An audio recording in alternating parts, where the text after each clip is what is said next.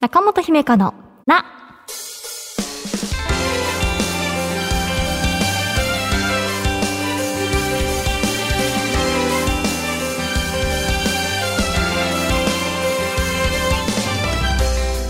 心理カウンセラーの中本姫香です。今回はこんなお便りから。ラジオネームわたるさん、専門学生20歳です。中本さん、スタッフの皆さん、こんにちは。以前恋愛の相談をしたり現状報告で車の免許を取った報告をしたり時には人生に楽しさを感じないという悩みを送ったりして3回取り上げていただきました。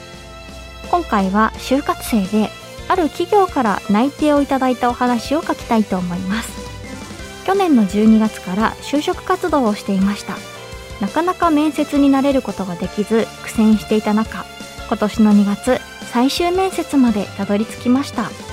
ですが最終面接で落ちてしまいました。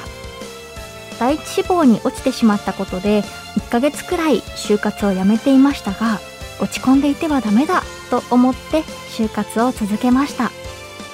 その結果他の同級生よりも早く一番に内定をいただくことができました。第一志望だった会社よりも休日や福利厚生などが安定している会社に就職できてよかったです。残り少ない学生生活を全力で楽しみます。というわたるさん今回で4回目ですね。はい過去いずれのメールも覚えてますよ。今回もありがとうございます。まずはね内定をいただいたっていうことでおめでとうございます。ずっと最初に送っていただいたのが多分19歳の時だったと思うのでね。えなんかちょっと何ですか皆さんと一緒にこの番組も年齢を重ねているようで。はい。就職活動ねそしてお疲れ様でしたなのかな？もう終わったのかな？うん。途中ねこう最終までいた第一志望の企業で落ちてしまってからの1ヶ月っていうのはこう無気力状態だったんじゃないかなと想像しましたがでもね前を向いてやっていかないといけない時期であるっていう風に自分を奮い立たせてまた就活を再開されたのかなと読んでいて思いました。人ってそのいつもいつも全力で頑張る必要はないと私は思うんですけれどでも中には今が頑張り時だっていうタイミングってまあ何回かありますよね人生の中で。それをこうつかめるかつかめないかで大きくこう道が分かれていくってあると思うんですけれどそれをねきちんと自分で見極めるって生きていく上で大事な、うん、なんか嗅覚だなと思うのでたるさんはねいや今やらなきゃってきっと2ヶ月落ち込んだ後にまたこう立て直してっていうことだったと思うのでお疲れ様でした。そうか就職活動今頑張っていらっしゃる方もいますよね。まだまだね暑い日が続く中でスーツとか暑そうですね。うん。どうにかね水分補給とかしながらなんとかやっていってくださいね、えー、中本姫香のな最後までお付き合いください。私への質問も大募集中です。中本姫香のな。今回はお便りでいただいたお悩みを紹介します。5つ目中本さんこんにちは。はじめまして。私はインドネシアからのリスナー今時さんです。会社で毎朝姫たのポッドキャストを聞きます。ちょっと癒されました。ありがとうございます。ちょっと悩みがあります。SNS のフォロワーさんがたくさんいますが人と喋るのは苦手です。何を話せばいいのかわからず返事をしないこともあるのでちゃんと話せるか不安です。でもフォロワーさんたちと仲良くしたいです。周りの人が私に話しかけても私はめったに返事をしません。周りの人が私が悪いと思っているのではないかと心配です。どうすればいいですか？ということで今時さんありがとうございます。SNS 上で人と喋るのが苦手だけれどでもフォロワーさんと仲良くしたいっていうことで間違いないでしょうかね。SNS とかこう文字だけのコミュニケーションって直接会って会話をするよりも情報が少ないので難しいなって私は日々感じてしまいますね。文章とか絵文字とか返事の速さとかで自分の気持ちを伝えたりとか相手の気持ちを読み取らなきゃですもんね。うん。今時さんはこう返事をしないこともあるっていうことでしたが SNS を頻繁にチェックしてリアクションしなければいけないっていう SNS が持つ性質を苦手って感じるのか、まあ、それともこう何を話せばいいか分からずっていうようにメールの中にもありましたね。なのでこう返信を悩んだ後にしないみたいなこともあったりするのかな。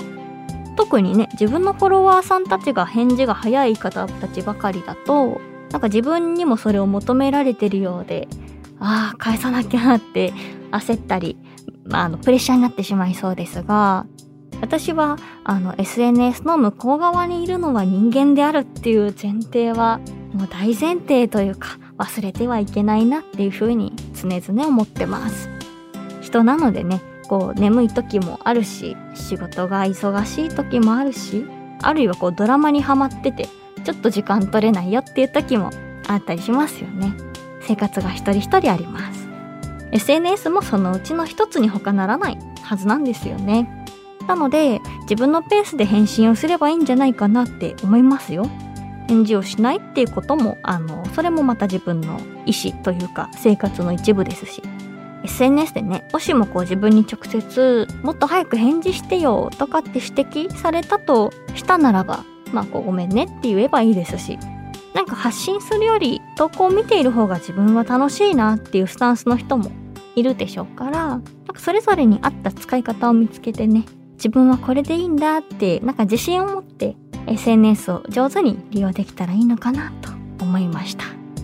コミュニケーションでも交流したいけど人と喋るの苦手だなっていう方ってきっと今時さんだけじゃなくてねいろいろいらっしゃいますよね。結構多少苦手であっても表情とか身振り手振りで楽しいよって伝えられたらいいんですけれどなかなかこう文章だけとかって難しいなと思います。続いてラジオネームミラクルサンバさんです。中本さんおはようございます。友達や会社の同僚と話していて気になったことがあり同世代の中本さんに聞いてみたいなと思いメールしました。それは共感についてです。45人で話しているとわかるという相槌がやたら多いなと思いました。わかると言われてしまうとえそうかなと思っていても言い出しづらい感じってわかりますか？相槌を聞いていてなんでみんなそんなにすぐわかるって言えるの？本心なの？二人で話している時は私はこう思うよって話さない？なんて思います。父にこの話をして私の共感力が低いのかな？と言ったら何でもかんでも〇〇力って玉にしちゃう空気は好きじゃないとかわされてしまいました。わら母はわかるって口では言うけど大して分かってないんじゃない？と言ってました。わら中本さんはわかるについてどう思いますか？ということでありがとうございます。そうですね。わかるってあの私はあんまりこう気軽に使わないようにっていうのを心がけてるんですけれどでもやっぱり仲間内で喋ってると「わかる?」って相づちを聞く側はよく言ってるしで話す側もそれを求めてる節がありますよね。1対1でね話しているともう少し議論というかまあこうえー、そうかなとか言えそうな気もしますけどね。45人で話してて2人目とかがわかるって言っちゃうともうどんどん話が進んでいっちゃうじゃないですか。ちなみに私があんまりわかるって言わないようにしている理由としてはいやわからんやろ本人にしかって。簡単にわかるとか言うなよって思わせたら嫌だからなんですけどね。ミラクルサンバさんとは考え方がまたちょっと違うかもしれないですね。はい。なんかわかるって言葉って軽くないって思っちゃうからなんかそうなんだとかっていうようにするんですけれどでもあの中にはね分かる街かなみたいなこともあったりするので。うんうん。お母様のねその分かってないんじゃないわそれはあるかもしれない。うん。なんかこう皆さん毎回全力でその合意完全に分かるっていうよりはまあ本当にこう相づちうんうん分かるよそれでぐらいのテンション感で使っている人も、まあ、いるでしょうしね。ミラクルサンバさんのねみんなわかるって言い過ぎじゃないっていうその芯がしっかりされていそうな感じとお父様のねこれまた芯のある返事。いや、何でもかんでもなんとか力って、みたいな、なんかやりとりが、あの、親子だなって、はい、思いながらメールを読んでました。あの、まあ、本当に全力で分かってる可能性もあるでしょうし、相手が話しててね、こう気持ちのいい相槌を打とうとか、なんか会話を進めるために言って、次の日には全然こう、会話の内容誰も覚えてないとか、まあ、いろんなパターンがあるんじゃないかなと、私は思ってます。